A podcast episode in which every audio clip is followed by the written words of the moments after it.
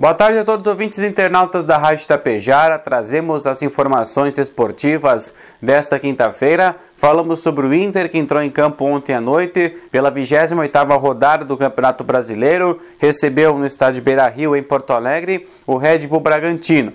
Colorado não saiu do 0 a 0, jogou bem até, pressionou bastante, sofreu um pouco de pressão sim da equipe paulista, mas não conseguiu furar o bloqueio da defesa adversária e ficou então no empate sem gols. Até no final da partida os torcedores reclamaram muito da atuação de alguns jogadores, principalmente de Edenilson. Enfim, que o Colorado perdeu uma posição, caiu para terceiro, agora está a 10 pontos do líder Palmeiras então deixando mais difícil a luta pelo título do Campeonato Brasileiro. Colorado agora joga sábado, 4 e meia da tarde, quando receberá também no Beira Rio Porto Alegre o Santos. É uma rodada importante para o Inter continuar essa luta agora para assegurar-se no G4 e garantir uma vaga direta para a fase de grupos da Copa Libertadores do ano que vem.